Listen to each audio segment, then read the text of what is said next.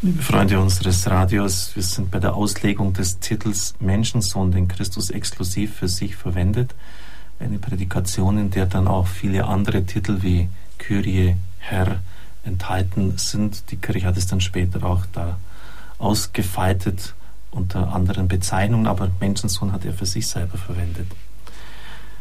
Beim Propheten Daniel ist die Vision überliefert vom Menschensohn, der auf den Wolken des Himmels kommt. Und es ist in der jesuanischen Überlieferung zu einer Verschmelzung gekommen mit dem vom Propheten Jesaja überlieferten Bild des leidenden Gottesknechtes. Die ältere Bibelauslegung hat darin das eigentlich Neue und Besondere von Jesu Idee des Menschensohnes gesehen, ja sogar die Mitte seines Selbstbewusstseins. Der Papst kommentiert dies ganz zu Recht. Wir müssen hinzufügen, dass die Synthese alttestamentlicher Überlieferungen die Jesus im Bild des Menschensohnes vollzogen hat, noch weiter gespannt ist. Weitere Stränge und Rinnsale alttestamentlicher Überlieferungen werden hier zusammengeführt. Da ist zunächst in der Antwort Jesu auf die Frage beim seinem Prozess, ob er der Messias sei, der Sohn des Hochgelobten, die Antwort von Christus, wo er sagt, ihr werdet von nun an den Menschensohn zur Rechten der Macht sitzen sehen, kommen sehen. Das ist ein Zitat von Psalm 110, eine Prophetie, eine Ankündigung des künftigen Priesterkönigs. Da ist des Weiteren der dritten Leidensweissagung mit dem Wort von der Verwerfung des Menschensohnes durch die ältesten hohen Priester und Schriftgelehrten Psalm 118 eingeschmolzen. Das Wort von dem durch die Bauleute verworfenen Stein, der zum Eckstein geworden ist. Und damit ergibt sich auch eine Beziehung zum Gleichnis von den ungetreuen Winzern, in dem der Herr dieses Wort gebraucht, um seine Verwerfung und seine Auferstehung wie die künftige neue Gemeinschaft vorherzusagen. Durch die Verbindung mit dem Gleichnis erscheint auch die Identität zwischen dem Menschensohn und dem geliebten Sohn. Dann ist noch der Strom der Weisheitsliteratur gegenwärtig. In Weisheit 2 wird die Gegnerschaft der Frevel gegenüber dem Gerechten geschildert. Zitat: Er prahlt, Gott sei sein Vater. Ist der Gerechte wirklich Sohn Gottes, dann nimmt Gott sich seiner an. Zu einem ehrlosen Tod wollen wir ihn verurteilen. Der Tod am Kreuz war über die Maßen ehrlos. Dann fasst der Papst zusammen, Jesus hat aus dem Gesamten, aus dem Ganzen von Gesetz und Propheten gelebt, wie er es seinen Jüngern immer wieder sagte. Er hat sein eigenes Wesen und Wirken als die Vereinigung und Deutung dieses Ganzen angesehen. Johannes wird das in seinem Vorwort im Prolog so ausdrücken, dass er schreibt, Jesus selbst ist das Wort. Paulus, Jesus Christus ist das Ja zu allem, was Gott verheißen hat. Im Rätselwort vom Menschensohn begegnet uns also ganz dicht das Ureigene der Gestalt Jesu, seiner Sendung und seines Seins.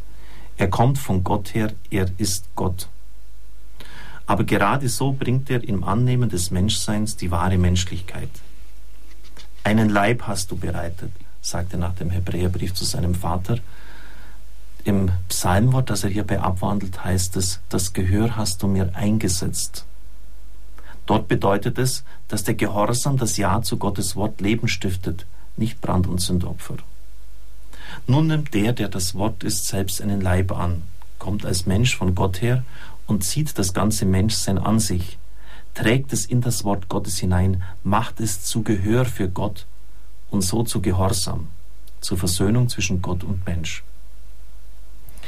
Er selbst wird das wahre Opfer, als ganz in den Gehorsam und die Liebe hineingegebener, liebend bis ans Ende.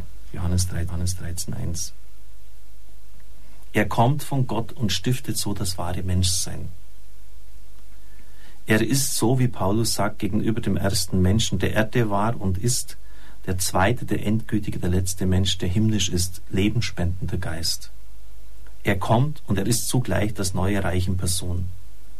Er ist nicht nur einer, sondern er macht uns alle mit sich selber zu dem einen einzigen, zu einer neuen Menschheit. Das sind alles jetzt Zitate des Papstes aus den neutestamentlichen Schriften, wo er versucht, die Besonderheit der Person Jesu Christi zu erfassen wird es ein bisschen fast mathematisch schwierig, aus dem von Daniel von ferne geschauten, wie ein Menschensohn heißt es nämlich, Kollektiv wird Person. Aber die Person überschreitet in ihrem für viele die Grenzen des Individuums und umfasst viele, wird mit vielen ein Leib und ein Geist.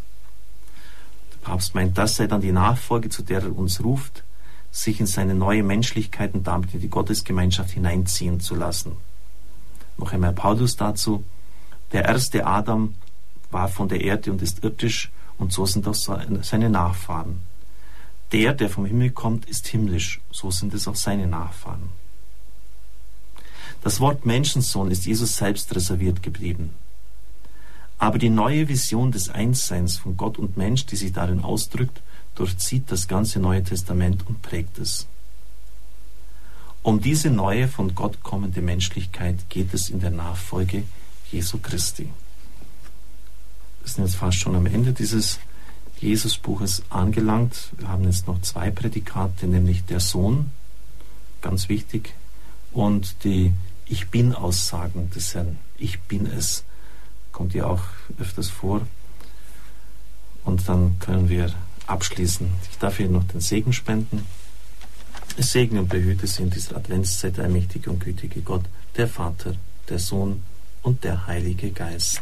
Amen. Ich wünsche Ihnen einen gesegneten Tag.